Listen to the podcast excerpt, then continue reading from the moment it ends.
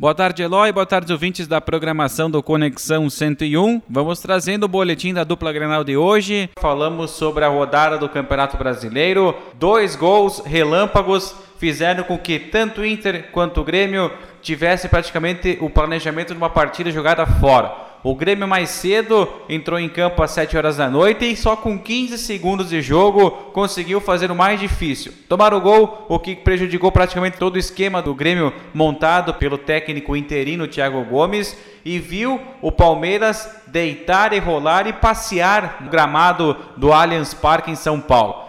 Palmeiras fez 1 a 0 logo cedo com Rafael Veiga e em 15 minutos de jogo, com o gol de cabeça de Gabriel Menino, ampliou o marcador e que deu números finais à partida. Palmeiras poderia ter feito muito mais. O Grêmio poderia ter saído de São Paulo goleado, humilhado fora de casa e agora vai ter com o técnico Felipão uma diferença ainda maior no tratamento tanto da torcida como da imprensa, que já pega no pé da direção gremista por resultados. O Grêmio não teve novamente muita criação no meio de campo, segue com dois pontos na lanterna do Campeonato Brasileiro. Antes, uma vitória tiraria o Grêmio da zona do rebaixamento fácil, fácil.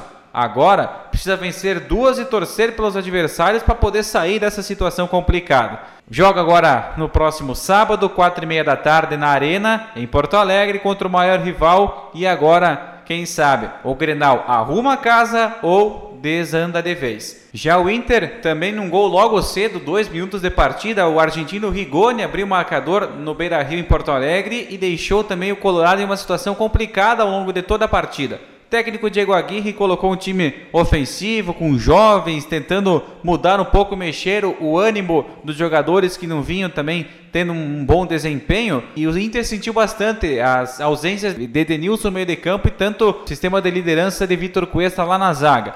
Pedro Henrique e Bruno Mendes formaram a dupla de zaga contra o São Paulo e foram surpreendidos então por um rápido ataque do São Paulo logo cedo então aos dois minutos. Na sequência, o Inter até tentou criar boas oportunidades, poderia até empatar o jogo no primeiro tempo, ao longo da segunda etapa, porém uma bola parada no segundo tempo, um golaço de meia bicicleta de Igor Gomes sacramentou mais uma derrota do Inter no Beira-Rio. O Inter que não ganha desde o confronto contra o Juventude na semifinal do Campeonato Gaúcho. Agora o Inter também foca no Clássico Grenal no próximo sábado e agora o técnico Diego Aguirre tenta ajustar a equipe com o retorno também de Cuesta, de Edenilson, de nomes importantes, talvez Tyson possa entrar no segundo tempo e mexer um pouco nessa motivação, porque Clássico Grenal com certeza pode mudar os ânimos de ambos os lados e principalmente pelo Inter se vencer, sobe um pouquinho na tabela e ainda afunda o rival. Essas foram as informações da dupla Grenal desta quinta-feira. Um grande abraço, até amanhã.